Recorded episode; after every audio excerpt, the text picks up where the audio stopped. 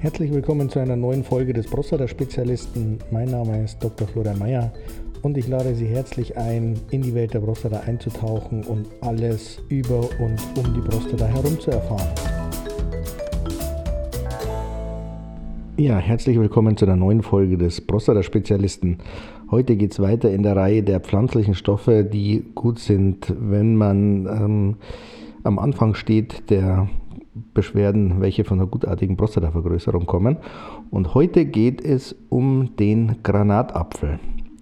Da haben wir wieder einen wirklichen Tausendsasser, der gegen ganz viele Sachen hilft. Ähm, und was wirklich interessant ist, ähm, dass er auch nicht nur gegen die gutartige Prostatavergrößerung ähm, hilft, da findet man überraschenderweise relativ wenig, aber wo man sehr viel dazu findet, ist zu Granatapfel und Prostatakrebs, aber das nur am Rande. Es geht ja in der ganzen Reihe in erster Linie um die gutartige Prostatavergrößerung.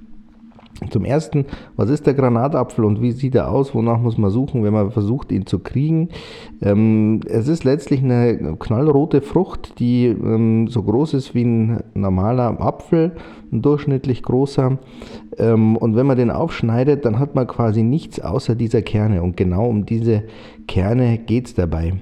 Ähm, wenn man anfängt, sich damit zu beschäftigen, ähm, ein, eine Vorsichtsmaßnahme aus eigener Erfahrung, bringen Sie alles, was die Farbe annehmen kann, in Sicherheit. Ziehen Sie sich Schürzen an, die Sie waschen können oder am besten so Plastik-Metzger-Schürzen, weil der Farbstoff, wenn er einmal irgendwo drin ist, sei es in der Arbeitsplatte auf dem Tisch ähm, oder in den Klamotten oder in den Trockentüchern, man kriegt ihn wirklich ähm, kaum noch raus. Und ob es sinnvoll ist, sich wirklich mit der Frucht zu beschäftigen oder mit Extrakten, Kapseln oder Säften, darauf will ich am Ende auch noch eingehen. Wenn man Granatapfel ähm, beziehungsweise den englischen Begriff beziehungsweise den Fachbegriff dafür eingibt in die medizinischen Datenbanken, dann ist es wirklich erstaunlich, wie viel schon darüber geforscht wird, weil es ungefähr ähm, 3000 bisschen mehr Studien gibt, die sich mit dem Granatapfel beziehungsweise den Inhaltsstoffen von Granatapfeln beschäftigt haben. Und das finde ich doch ähm, erstaunlich, ähm, dass es wirklich derart viele gibt. Also da ist ja die Sägepalme oder ähnliches noch wirklich ganz weit weit hinten dran.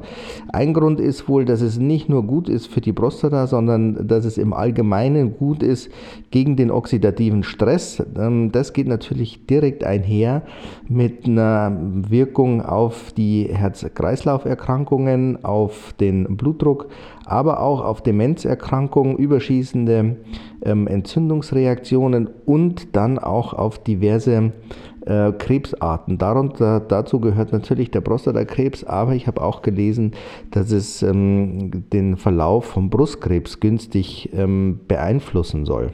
Wie ich es eingangs ähm, gesagt habe, ist der Granatapfel jetzt nicht nur isoliert gut für die Prostata, sondern ähm, im Allgemeinen gut für eine präventive Ernährung, wenn es um Gesundheitsfragen geht. Also es ist wirklich gut belegt in Doppelblindstudien zum Beispiel, dass die Herzmuskulatur bei Patienten, die mit den Koronargefäßen Schwierigkeiten haben, verbessert wird, dass die arteriosklerotischen Veränderungen, also die Gefäßverkalkungen heißt es, verbessert werden, als auch die Vorstadien davon, dass es ähm, einen günstigen Einfluss haben muss auf das Cholesterin, äh, vor allem bei Diabetikern, wobei man da ein bisschen gucken muss mit dem Zucker. Der Zuckergehalt soll wohl sehr groß sein, aber ich gehe im Anschluss noch darauf ein.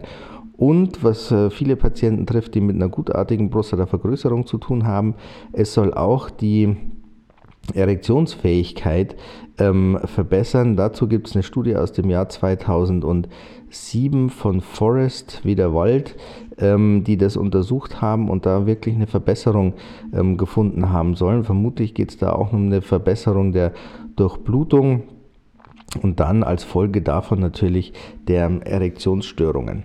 Jetzt habe ich vorhin angeschnitten, macht Sinn, sich überhaupt mit dem Granatapfel zu beschäftigen ähm, oder ähm, steigt man direkt ein auf Granulate oder ähm, Säfte, die es zu kaufen gibt. Die Studien, die gemacht wurden, ähm, sind, soweit ich es überblicken konnte, und ich habe ähm, relativ viele mir zu Gemüte geführt, sind eigentlich nie ähm, gemacht, wenn man quasi den Granatapfel aufgeschnitten hat und sich die Kerne reingefahren hat, in welcher Form auch immer, ob man sie zum Müsli genommen hat oder nochmal gekocht hat oder selber zu Säften ähm, verarbeitet hat. Es geht eigentlich immer um die Einnahme von Granatapfelsäften, die es zu kaufen gibt, oder um die Extrakte aus den Granatäpfeln, die dann in Kapseln verpackt sind, weil diese Granulate, gerade wenn die vorfermentiert sind, wohl sehr, sehr herb sind, sodass die Säfte dann ähm, wirklich schwierig ähm, ja, zu trinken sind, was so ein bisschen einhergeht ähm, mit dem Spruch, den ich sonst schon häufiger gebracht habe bei den Naturstoffen, wenn es schon nicht schmeckt, dann muss es wenigstens gesund sein. Ähm, und so ähnlich ist es da auch. Darüber hinaus ist es so, dass man also wirklich viele Granatäpfel äh, den Tag über essen müsste, um die Polyphenole, die, um die es ja wieder geht, in ausreichender Menge zu sich zu nehmen. Also es macht da wirklich Sinn, auf entsprechende Säfte umzusteigen. Und ähm, wenn man dann wissen will, wie viel muss ich von diesem Saft eigentlich trinken, dass ich überhaupt eine Wirkung habe, ähm, man ist sich einig, dass es zwischen 300 und 600 Milligramm Granatapfelpolyphenole ähm, sein sollen. Und da gibt es auch eine Messmethode, die, immer, die man immer wieder findet. Äh, da gibt es ein Gallossäure-Äquivalent nach Folin-Methode gemessen, ähm, um das ein bisschen zu vereinheitlichen. Also wenn man es jetzt nur prophylaktisch ähm, zu sich nehmen will, dann reichen 300 bis 600 ähm, Milligramm dieser Granatapfelpolyphenole. Wenn man jetzt zum Beispiel Prostata erkrankt ist oder Prostatakarzinom erkrankt ist, dann sind 600 Milligramm ähm, empfohlen, tendenziell auch ähm, mehr. Und dann geht es natürlich auch darum, wie viel ist in den Säften wirklich drin und ein zweiter Punkt ist, wie viel Zucker ist in den Säften drin. Das sind also nochmal zwei Punkte, wenn Sie losziehen, um ähm, Granatapfelsaft zu kaufen, dann ist darauf nochmal wirklich explizit zu achten.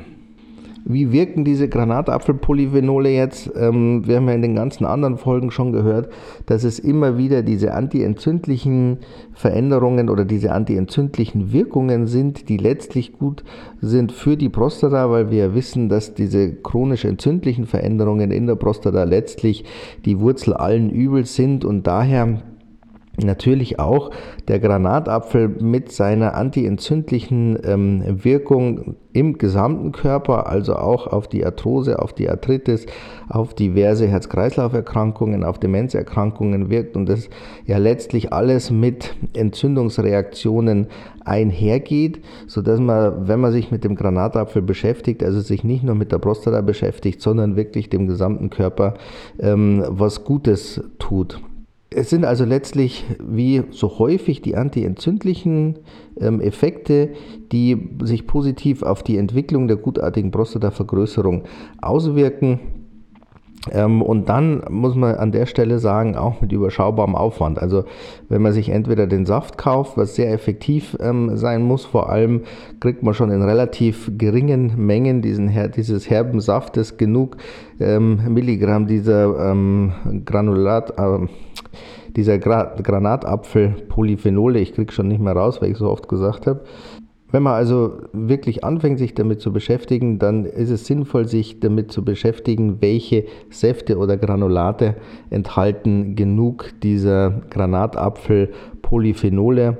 Ähm, und weil es eben da so ist, dass man schon in, gering, in relativ geringen Mengen, also in einem Glas, manchmal auch schon in einem halben Glas, ähm, genug dieser Polyphenole zu sich nehmen kann, ohne jetzt ähm, jeden Tag äh, den großen Granatapfelkampf ähm, anfangen zu müssen. Äh, hinterher sieht die Küche aus, die Hände aus, die Klamotten aus. Also ähm, ich glaube, da ist, das ist den Aufwand nicht wirklich wert, weil es wirklich reichhaltige Säfte und Granulate bzw. Kapseln gibt, die diese ähm, Granatapfelextrakte enthalten. Das Ganze ist natürlich auch nicht immer ganz billig, aber ich denke, dass man ähm, an der Stelle, wenn man für den Gesamtorganismus so viel Gutes tun kann mit einem überschaubaren Aufwand, dann sollte man sich in der Tat überlegen, ob es das einem nicht wert ist, ähm, sich damit näher zu beschäftigen. Ich habe vorhin angeschnitten, dass es nicht nur gut ist für die gutartige Prostatavergrößerung, wozu man jetzt eher wenig findet, sondern auch für das ähm, Prostatakarzinom. Und da sind die ähm, Daten, von denen man spricht, wirklich ähm, schon beeindruckend, muss ich sagen, weil äh, da ist man schon im Bereich, wenn Chemotherapien oder Hormontherapien schlecht funktionieren, ähm, dann ist man durchaus in dem Bereich, was der Granatapfel auch hin, äh, hinbekommen kann. Ähm, und da ist es ja so, dass wenn man jetzt bestrahlt ist oder ähm, am Prostatakarzinom operiert ist, ist ja der PSA ganz entscheidend.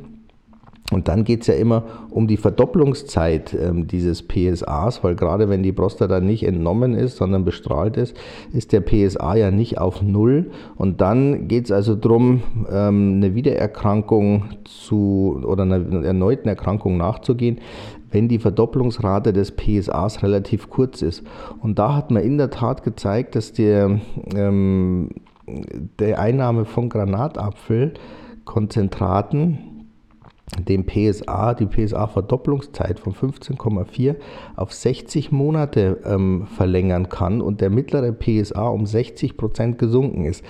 Also das ist nochmal eine Sache, wo ich im Rahmen ähm, von der Prostatakrebsreihe, die ansteht und den Naturstoffen nochmal explizit darauf eingehen will, weil das an dieser Stelle wirklich ein Punkt ist, der ähm, relevant ist und wo man dann mit relativ überschaubarem Aufwand ähm, ja wirklich eine Lebensverlängerung ähm, äh, zusammenbringen kann. Und das finde ich dann schon beeindruckend.